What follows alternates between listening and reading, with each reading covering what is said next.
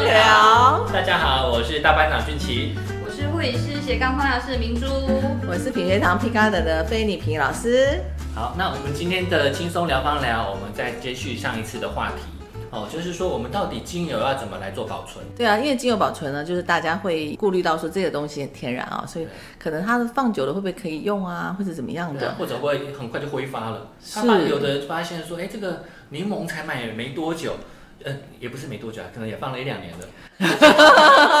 发现原本是几乎快满的一瓶哎，可是它很少开的时候，可能只剩下半瓶，是就没了。对，怎么就没了？这到底是不是偷工减料还是什么？哦，因为这牵涉到我们上前前一集的这样的一个说明嘛。因为呢，柑橘类呢，大家知道它的芳香分子主要比例比较高，就是就是小分子嘛，对，单铁烯。所以当然呢，我们在即使是用完了盖上盖子，它还是会从空隙中跑出来。是会挥发。对，而且呢，就是主要我们要讲到单铁烯精油的保存哦，尤其是柑橘类的，我们特别要注意到，就是因为它的分子比较小，然后它很容易挥发，还有嗯所以它也很容易跟空气结合，好、跟氧气结合之后产生就是一些氧化，可能会有一些变质。如果放太长的时间，如果超过一年以上，不建议再继续用在皮肤上。肤上嗯对，有可能它的比较容易呃氧化的分子就会造成皮肤上的一些刺激性。好，可是这时候呢，因为柑橘类它通常还蛮便宜的嘛，所以大家其实真的不要去太省它，可以多在呃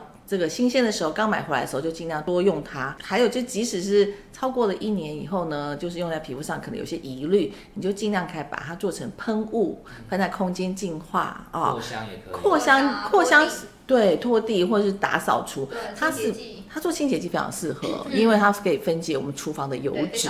非常好用，而且扩香、嗅闻、柑橘的气味，大家都是其实人人都很喜欢的。嗯那这样子就是可以比较能够呃让我们大家呃善加保存，尤其是柑橘类的这些呃小分子要注意。好，那另外其实很多的这些。很多的一些精油呢，它反而其实是能够放越久还还它的分子还是很稳越沉定，越香。越沉越香，而且它其实反而各方面的那个呃疗愈力还是很好哈，甚至更好哈。所以呢，我们就要知道，就是说呃，要充分的就是了解，就是我们哪些精油要怎么样的去注留意哈。所以影响精油变质的三项因素啦，就是。主要就是阳光、空气跟温度，哈，所以保存的要点就是尽量你放置的位置，哈，就是要避避免高温，哈，就是你要放在就是它的温度不会变化变化太大，对阴凉处，或者放在木头的柜子里，可是要阴凉干燥的地方，对，阴凉不能太潮湿不。要太潮湿，而且最好就是你的精油放在木盒里头，嗯好，因为木头的这些盒子还有木头的柜子，它是最适合它调节那种温湿度是比较好的一个收纳的地方，好，这样比较容易避免尽量温差太大，还有还有就是比较不会让阳光直射的地方，所以千万不要把精油放在会西晒的房间，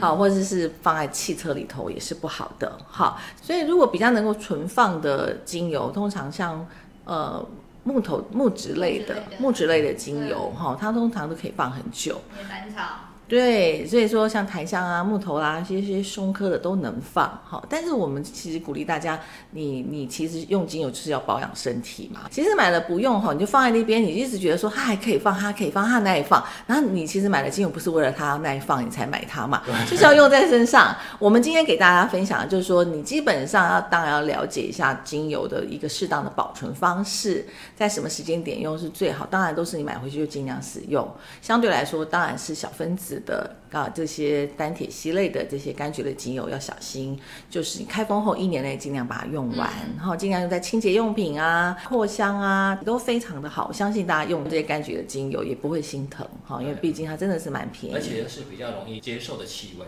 对平常我们可能吃水果、吃柑橘类的，对常常可能过年我们就常常会也会买橘子这些的，对啊所以接受度是很算蛮高的。对那其实用在我们的身上，包括其实日常的扩香，算是很基础款的，基础款的精油就很好使用了。对。所以不要太省。对，那基本上一般精油它都会在外标签上标示，就是这精油应该基本上都可以保存三到五年啦。有效期限。好嗯对，有效期限三到五年。嗯好，那我们当然呃，但是就是我刚刚讲到的，比较是属于一些大分子背斑类的，还有一些木质类的。啊，树脂类的它可以放超过五年，其实你超过标示的保存期限，其实你后面再用也都不用太担心的，好，它不是会去呃伤害，会越沉越香。对，越沉越香，而且它的分子其实很稳定，也不会用在皮肤上会产生刺激。所以主要我们要顾虑到的就是，它这个精油放久了，超过它的标示的保存期限之后，它使用在你的皮肤上是不是有问题，或使用在身体上的保养是不是有问题？我们最主要是要注意到这个。好，所以以下几点可以提供给大家，就是我们一般的精油保存方式呢，就是我们尽量存放在阴凉的地方，好，那也确保精油的位置呢是一般孩童无法拿到的对，好，因为怕小朋友拿起来打开来喝了，万一你拿起来吃了，对是会有这个顾虑对，不想吃应该也不太至于啦，因为通常他如果看到家长，像是家人有在呃拿这些精油，他们家长一定会先提醒说啊，这不能随便乱吃。是可是他可能会知道你会常常拿起来，可能会打开来，他可能也会跟着打开来。对可是他不知道说有一些精油可能是会可能会有一些比较属于刺激性的，对可能他拿到丁香，哎，对。丁香可能会有点刺激皮肤，或拿到肉桂，对。哦，可能他觉得哎反正每一瓶都可以拿起来玩嘛，对。对，那可能看到妈妈都在滴或什么，滴到皮肤上对，那他这看可能就马上就滴了，哈，对，那所以说这个可能就是要避免幼童直接去接触，哦，因为你不晓得他会怎么用。对。那当然吃，我想应该还不至于会直接，除非是说有的人，如果他真的是口欲期哦，哦如果他今天没错，我们我哦我我们我们的那个放疗师、放疗护理老师就讲到重点的，小朋友是口欲期的时候他是很喜欢吃，因为他都觉得家长越不要叫他动的东西，他都越想拿来哦吃。也是，可是精油有个特殊，就是它会让小朋友不爱吃。因为它不够甜，所以小朋友也不会笨到一直滴，他有可能滴了一口下去，他一定都觉得可能想瞬间想把它吐掉。因为精油虽然很天然，可是它吃下去的口感并不是食物那么好吃，它也不会有像包着糖衣的那种甜度，像一些感冒糖浆啊，有糖有甜度啊，小朋友还或许会吃。但精油如果说同学然后小朋友去试了之后，他应该也比较不会继续吃太多量啦。但是当然他吃了还是多少可能对口腔会有一些刺激性，还是在所难免。所以尽量还是放在小朋友拿不到的地方是最好的。好，那第二点呢，是精油是很容易挥发的物质嘛，所以要远离火源。虽然精油的燃点很很，其实是其实是是很碰到火，其实很快就挥发了。对它不会燃烧。可是可能会有一一刹那的这样的一个火花会产生。对，但是不至于会酿成星星之火足以燎原的那样的可怕，不会的。好，所以像我们上一集讲到的那个假的精油，那个用酒精类似酒精灯的那样子，它那个有些溶剂，它那个是是其实是。它那是助燃的，那它真的是会酿酿起火灾的，很危险。现在好像有一些夜市还在卖，所以大家也要留心，有些大卖场还是有在卖。我们接下来第三点分享给大家就是深色的玻璃瓶哦，就是我们知道，我们大家看到精油都是用这个遮光的深色玻璃瓶的用意，就是要避免紫外线，嗯啊，去影响到好破坏到这个精油的这些活性分子，哈，所以我们要知道有生命力的，所以香精就不怕了。好，如果是合成香精就不怕了，都是天然的精油，哈，它为什么就是包装的很像药他们会？伪装成我精油啊香精我也可以用深色玻璃瓶啊，所以说，对没有错，没有错。所以香精，你看它其实说实在，它那个只是伪装哈，它其实那是没有没有意义。但是精，但是天然的精油其实用这样的瓶子，遮光瓶绝绝对是有它的用意，是尽量要避光的哈。那还有呢，就是第四点呢，我们要提供给大家是避免使用塑胶瓶。好，因为精油呢接触到塑胶瓶，哈，它是会塑胶瓶，它是会慢慢被腐腐蚀掉的。好，因为这个精油算是浓缩浓缩物质。对，百分之。所以如果大家倒出来，就是要把精油倒出来，装在另外一个瓶子，做成可能是要做成保养品、调配保养品、按摩油，也尽量要选择。其实有一些天然的树脂，像 PET 的材质啊，哈，这些都基本上它就是可以耐精油的，是没有问题。好，那玻璃当然一定就是 OK 的。好，这是一个建议。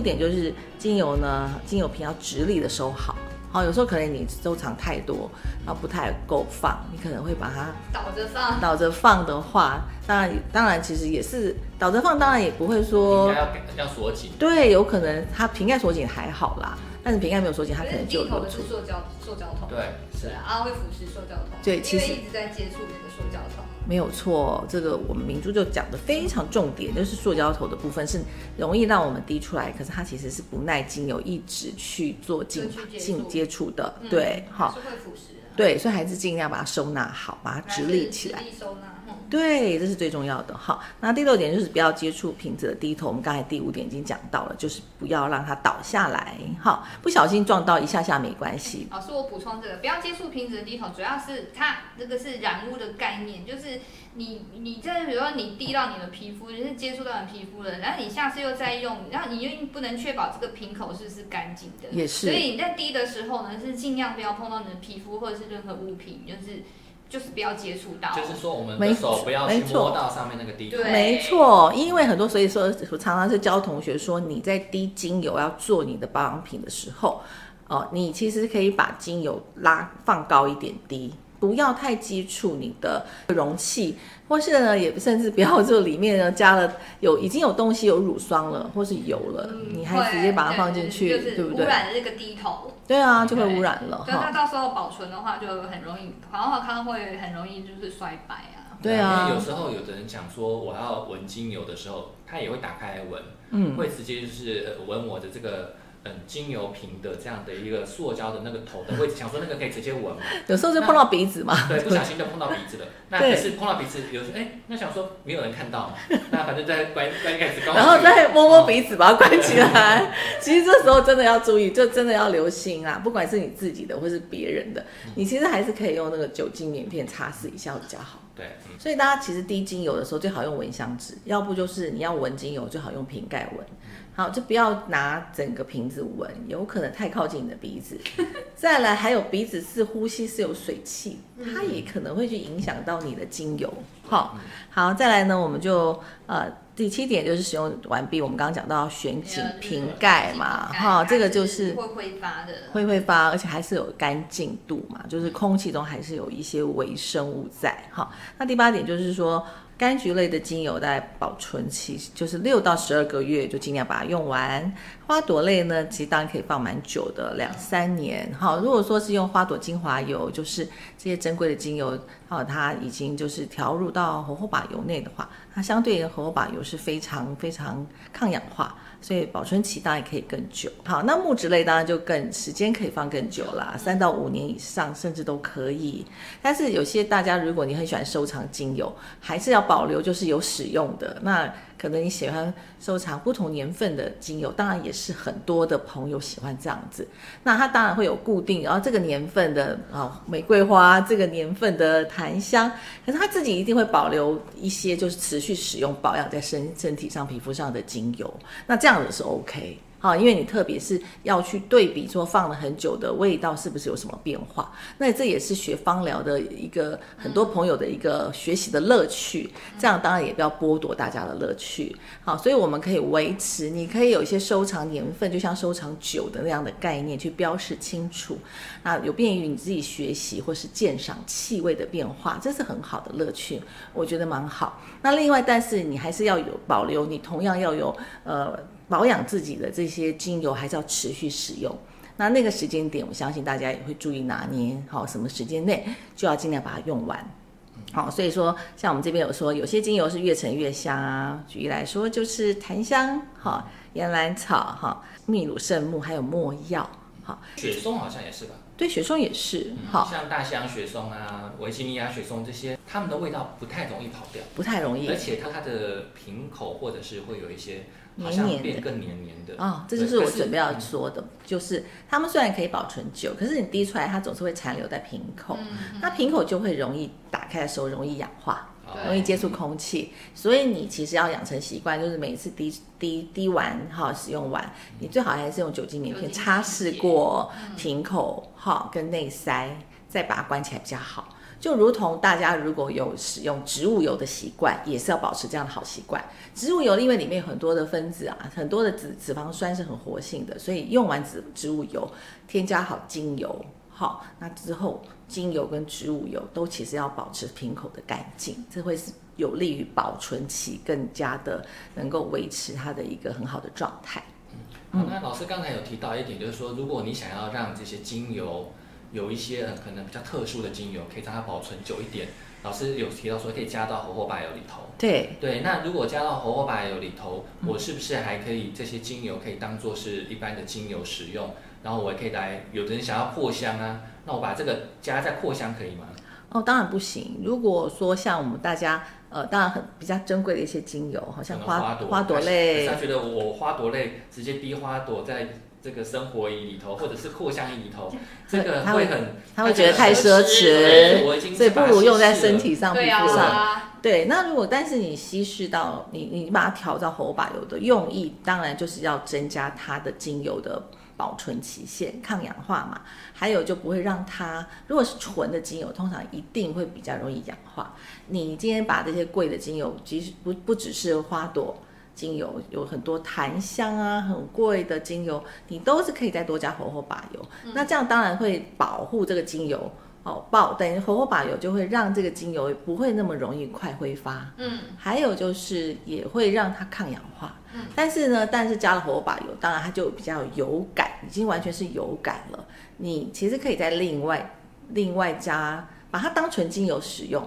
好，还有它也可以跟其他的。呃，纯精油、单复方精油一起使用，再添加到植物油去做皮肤、身体的按摩保养是非常好的。可是就是不能够直接把已经添加了火火把油的这些高昂昂贵的精油再加到生活仪去去扩香，是扩不起来的。嗯，因为它可能会堵住它的瓶口，绝对会堵住。那个因为生活里面的管子是非常的纤细的，它其实是可以把精油打成打成空气状的。好，就是。非常可以把精油分子激荡成非常小的分子扩散开来，但是如果你一旦把精油已经调和到植物油，那植物油的分子非常的大，那有很多的丰富的脂肪酸，其实它没有办法能够扩散开来的，因为就不是精油的特质，因为精油的特质它是容易挥发的，嗯，哦，它是其实它看起来是液态，其实它是